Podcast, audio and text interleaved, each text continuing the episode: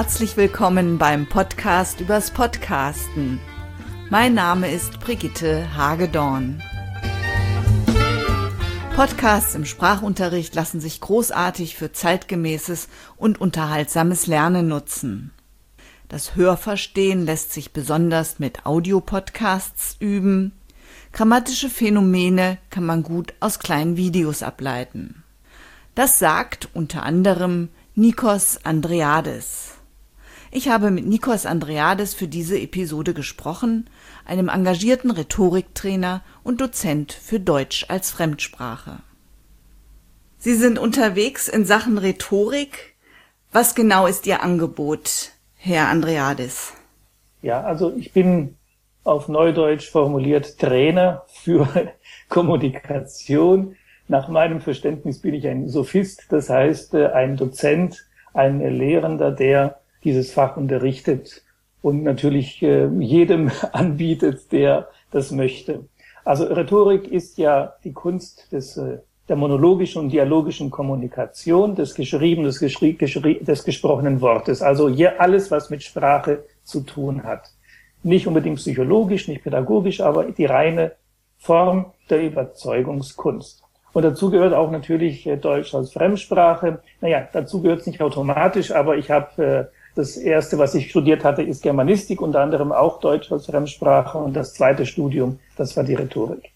Ähm, und ich biete das jedem, wie gesagt, an, der dieses Fach in der einen oder anderen Form braucht. Wenn jemand Korrespondenz braucht, dann bekommt er Korrespondenz, also schriftliche Kommunikation. Wenn jemand das, äh, den Monolog braucht, dann bekommt er natürlich die Rhetorik.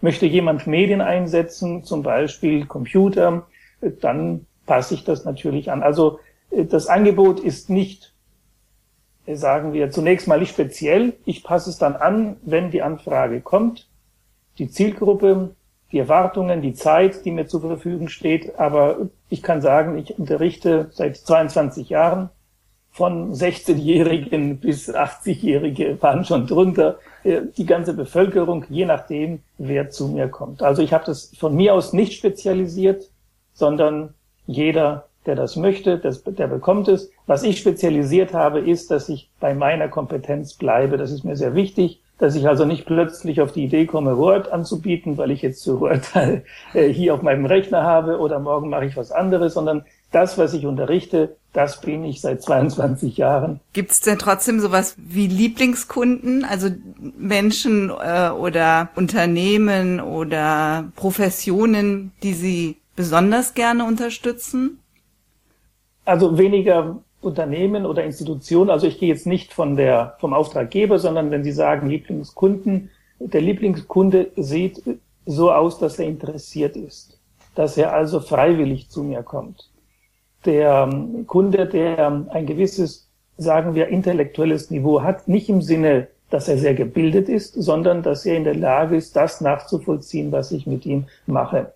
Also äh, das ist natürlich der Normalfall, wenn jemand auf mich zukommt und sagt, ich habe hier zwölf Teilnehmer und die interessieren sich für. Soweit, so gut. Leider kommen natürlich auch Institutionen auf mich zu, die dann ihre Teilnehmer zwangsverpflichten. Also jetzt kommt eine Firma und sagt, hier Telefontraining äh, für unsere Damen. Und die Damen kommen rein und meinen zunächst mal, jetzt habe ich zehn Jahre das gemacht, was wollen Sie mir jetzt hier noch beibringen? Also das sind nicht gute Teilnehmer zunächst einmal, weil sie nicht begreifen, worum es eigentlich geht. Und dann muss ich einiges investieren an Kraft, an Überzeugung und so weiter, bis die einsehen, dass ich jetzt nicht da bin, um sie zu kritisieren oder was weiß ich, zu sagen, ihr Leben ist falsch gelaufen, sondern dass ich einfach ein Verhalten beobachte und meine sprachlichen Senf dazugebe. Also Liebling und nicht Liebling, ich muss, ja, ich bin Freiberufler, ich kann es mir nicht immer aussuchen, aber das sind so die zwei, sagen wir, Extreme. Der super Interessierte und der andere zunächst mal sagt, was willst du jetzt hier von mir? Ja, das kann ich gut nachvollziehen. Leute, die eigentlich gar nicht wollen. Ich habe kürzlich Ihr Webinar besucht, Sprachenlernen mit Podcasts.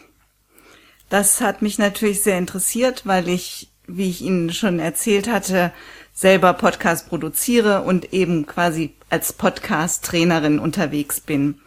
Und ich Kurse gebe im Rahmen einer Weiterbildung von der Senatsverwaltung hier in Berlin, wo es darum geht, dass Sprachdozenten lernen, wie sie selber Audios und auch Podcasts für ihren Unterricht produzieren können. Mhm. Nutzen Sie denn Podcasts in Ihrem Unterricht? Also jetzt vielleicht gar nicht mal im Rhetorikunterricht, aber in Deutsch als Fremdsprache? In ja, also Podcast und äh, Filmausschnitte kommen auch im Rhetorikunterricht oder wenn ich Dialog zum Beispiel mache, auch vor, aber nicht in dem Umfang.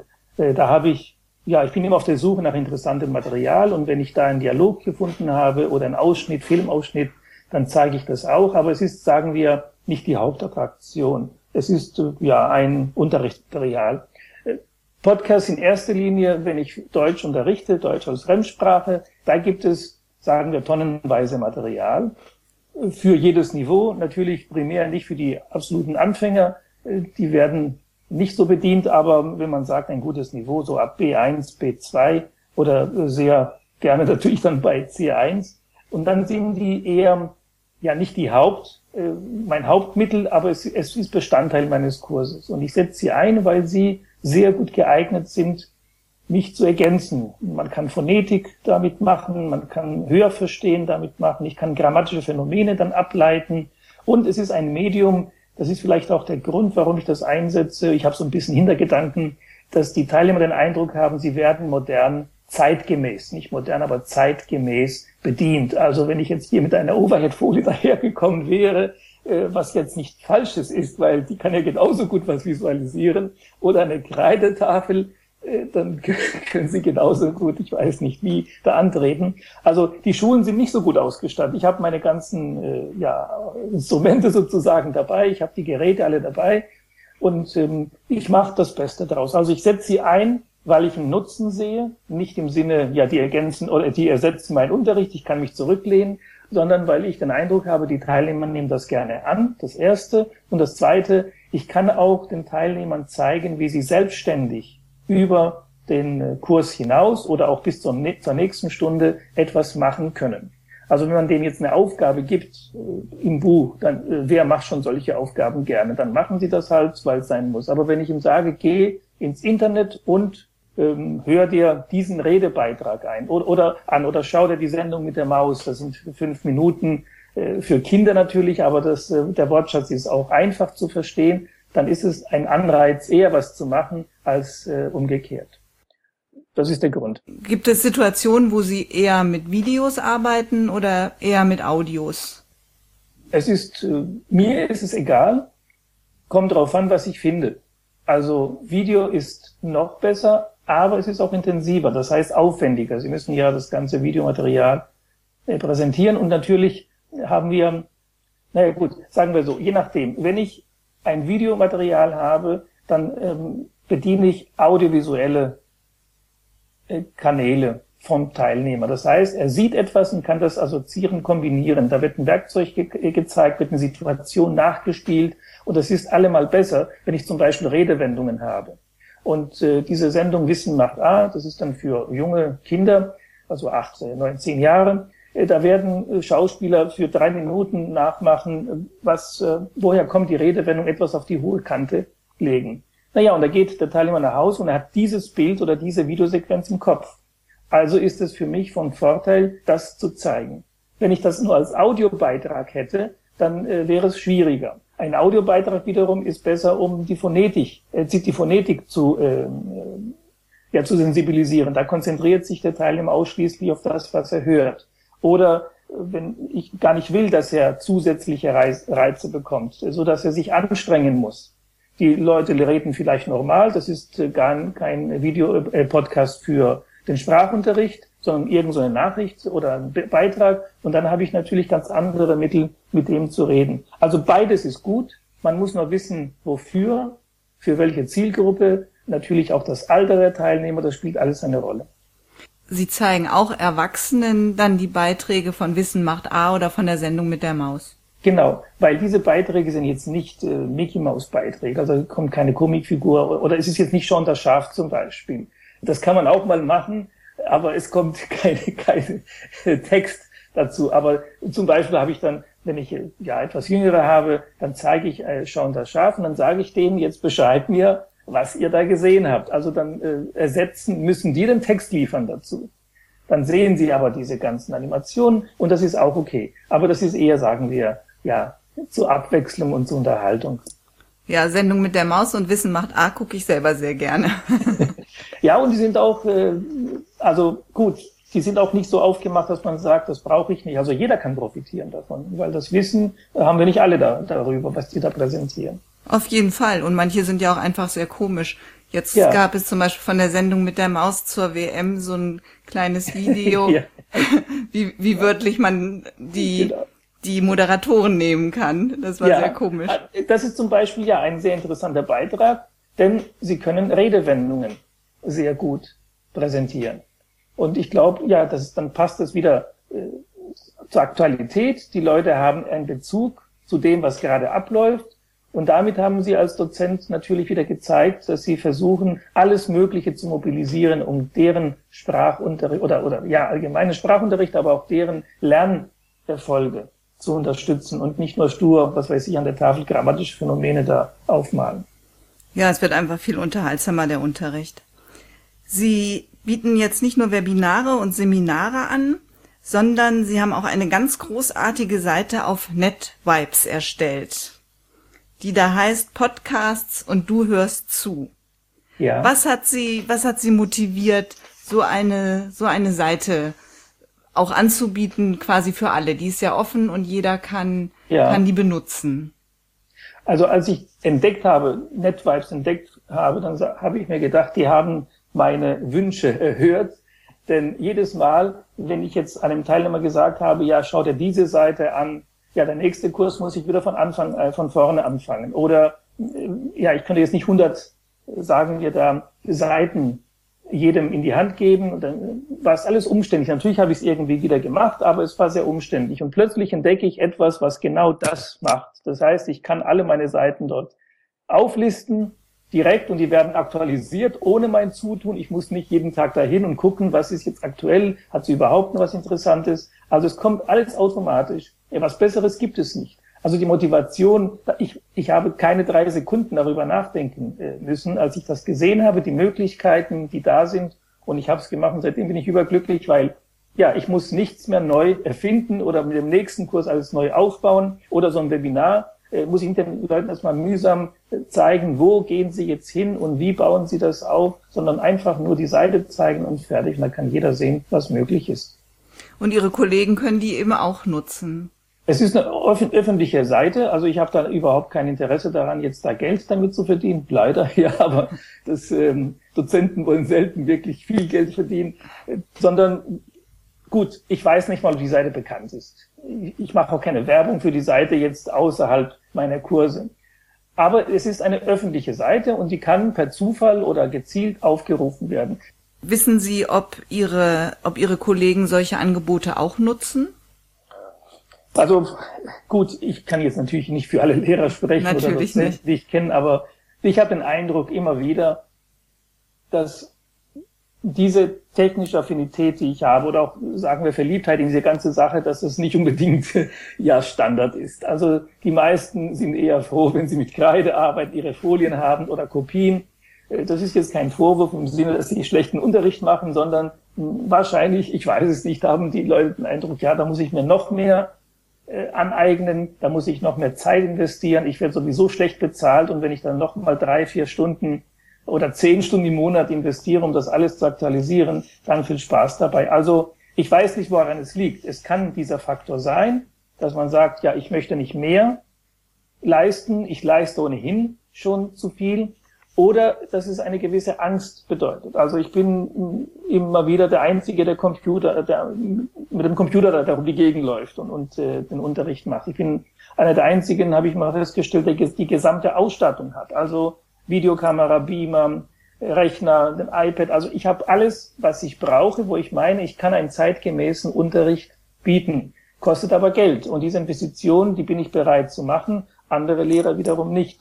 Also was andere machen, ich kann nur sagen, was ich so beobachte. Es herrscht nach wie vor so eine gewisse Angst oder ja, lass mich lieber in Ruhe Haltung, äh, was diese Sachen betrifft. Vielleicht ändert sich das, wenn die Schulen von sich aus diese Geräte zur Verfügung stellen, zum Beispiel.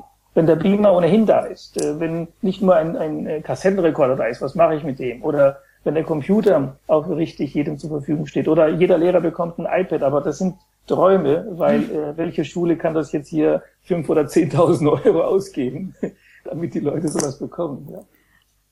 Ich glaube auch, das sind leider Träume. Ich leite eine Radio AG an einer Grundschule. Ich glaube, das passiert nicht so schnell. Ja, ja.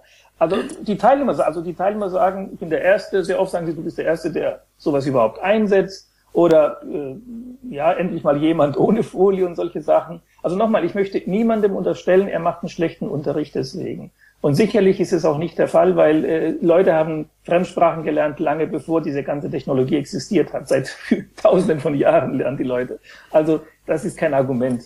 Aber es erleichtert vieles. Vor allem kann ich auch sagen, wenn Sie es einmal gemacht haben, Material auf dem Rechner haben oder auf dem iPad, dann können Sie es immer wieder benutzen. Und wenn Sie neue Ideen haben, dann schmeißen Sie nicht die ganzen Unterlagen weg, sondern Sie können es ergänzen, modifizieren, anpassen. Also all diese Vorteile, die sehen wahrscheinlich die anderen nicht. Die meinen, ja, jetzt habe ich eine Folie, aber die Folie, wenn die mal kaputt geht, dann kannst du die nur neu machen. Also ich kann nur davor äh, schwärmen, also davon schwärmen, weil ich sehe nur Vorteile da drin. Auch keinen Zeitverlust. Also natürlich kann die Technik ab und zu streiken. Aber wenn ich mit meinen Geräten arbeite, dann weiß ich, wie sie funktionieren. Dann weiß ich, äh, wie ich die zu benutzen habe, zu verbinden habe. Und dann schleppe ich halt meinen Koffer mit und da ist alles drin und dann verzichte ich auf das Gerät von der Schule, weil ich weiß auch gar nicht, ob die überhaupt ja, das Richtige haben. Also so gesehen, man kann, wenn man sich damit beschäftigt, sich darauf einlässt, viel mehr profitieren, als sagen wir, äh, frustriert sein am Ende. Auf Ihrer Seite von NetVibes gibt's auch Links zu, zum Thema Rechte, also Rechtsfragen, ja. Urheberrecht, auch nochmal speziell für, für die Schule abgestimmte rechtliche Fragen. Haben Sie das Gefühl, dass das auch oft eine Hemmschwelle ist, mit solchen Materialien umzugehen im Unterricht? Könnte sein. Ich weiß jetzt nicht, ob die Leute sich damit beschäftigen. Also ich habe mich auch ein bisschen nur damit beschäftigt, weil ich habe irgendwann für mich entschieden, ich mache das, das ist mir völlig egal, weil ich verkaufe ja nicht die Unterlagen oder ich mache jetzt nicht, sagen wir, öffentliche Veranstaltungen und präsentiere jetzt hier irgendwas äh, für Geld. Aber es kann sein, dass die Menschen diese diffuse Vorstellung haben, es ist illegal. Oder die Schule sagt eindeutig jedem Dozenten, was du einsetzt, ist deine Verantwortung. Also die Schule trägt keinerlei Verantwortung, wenn ich jetzt mit Podcaster anfange und wenn ich jetzt etwas, sagen wir, präsentiere, was mit Rechten zu tun hat. Gut, ich benutze überwiegend Materialien der öffentlich-rechtlichen. Nicht um sicher zu gehen, sondern das sind die einzigen, die was Gescheites präsentieren. Also was soll ich jetzt auf Pro7 und Sat1 äh, suchen? Dann kann ich noch Fußball spielen und was weiß ich was, aber das ist nicht mein Problem. Das heißt, letztendlich gehe ich davon aus, dass alles, was mit diesen öffentlich-rechtlichen zu tun hat, und weil ich jetzt in einem Klassenzimmer präsentiere und nicht irgendwo kommerziell speziell das verkaufe, äh, dass man zwar vielleicht irgendwo belangt werden kann rechtlich, aber letztendlich ist es, äh, glaube ich, nicht so dramatisch. Und die Lehrer haben vielleicht aber diese Hemmschwelle, die sagen, ja, wer weiß, und da kommt irgend so ein, so ein Teilnehmer und zeigt mich an, oder die Schule steht nicht hinter mir, wenn was kommt. Aber ich kann die Leute beruhigen. Was soll da passieren? Wenn Sie, nochmal, Sie machen keinen Handel damit. Ich verkaufe die Podcasts nicht. Ich mache keine spezielle Werbung oder sonst was. Also ich sehe kein Problem da drin. Und Sie verbreiten sie auch nicht. Es ist ja nicht so, dass Sie die runterladen und dann Ihren Schülern mitgeben oder eben, sowas. Eben, und da ist NetVibes sogar sehr gut geeignet, weil ich habe nichts damit zu tun. Ich sage nur, geht hin und konsumiert dieses Material selbst. Also selbst das, Juristen finden ja immer irgendwelche äh, Sachen, ja, wenn du das machst, dann besteht die Gefahr das und das. Ich, ich präsentiere auf meinem iPad, auf meinem Rechner dieses Video, ich gebe es nicht weiter. Und wenn jemand fragt, wo finde ich das, dann gehe ich, sage ich nur NetVibes und der Fall ist erledigt. Und er kann sich das privat nochmal anschauen. Also da sehe ich jetzt am allerwenigsten wirklich Gefahren. Wenn Sie das als Firma machen, auf einer Messe präsentieren natürlich, das sind andere Dinge, aber das machen wir ja nicht. Man muss auch sagen, die sind öffentlich zugänglich, alle Podcasts. Es ja, wäre ja. was anderes. Es ist ein Portal, wo du erstmal Mitglied werden musst. Ich hol's raus und präsentiere es woanders. Dann kann man sagen, ja, du hast meine Rechte jetzt hier verletzt, aber die machen ja das öffentlich. Genau, genau. Also das sehe ich, das sehe ich eigentlich auch so. Also dann braucht man, glaube ich, ich gar so. keine Angst haben. Ja. ja. Und auf der sichersten Seite sind Sie, wenn Sie Ihr eigenes, ganz auf Ihren Unterricht abgestimmtes Material herstellen. Ich biete dazu Kurse, aktuell im September, für Sprachdozenten an. Hier lernen Sie, wie Sie Audios und Podcasts für Ihren Unterricht nutzen und vor allem, wie Sie selbst Audios produzieren können. In vergangenen Seminaren sind tolle Dialoge produziert worden. Aufnahmen, die dann in unterschiedlichen Geschwindigkeiten angeboten werden, Lückentexte zum Hören und es gab sogar einen Teilnehmer, der eine ganze Nachrichtenshow auf Englisch mit seinen Schülern produziert hat. Die Veranstaltung findet im Rahmen des Fortbildungsprogramms für Berliner Erwachsenenbildner statt. Sie wird von der Senatsverwaltung für Bildung, Jugend und Wissenschaft angeboten. Im Seminar arbeiten wir mit Audacity und die Seminare finden an zwei Tagen statt. Ausreichend Zeit, um am Ende mit einem eigenen ersten Produkt für den Unterricht nach Hause zu gehen. Mehr dazu finden Sie in den Show Notes unter Methodenkoffer erweitern, selbstproduzierte Audios im Sprachunterricht nutzen. Die NetVibe-Seite von Nikos Andreades verlinke ich ebenfalls in den Show Notes. Außerdem hat er noch eine zweite NetVibe-Seite, auf der er ebenfalls Podcasts gesammelt hat. Podcasts, die alleine der Bildung dienen. Dazu finden Sie den Link auf meinem Blog. Ja, und damit bin ich am Ende dieser Episode. Ich freue mich, wenn Sie nächstes Mal wieder dabei sind und empfehlen Sie mich weiter. Eine gute Zeit wünscht Ihnen Brigitte Hagedorn.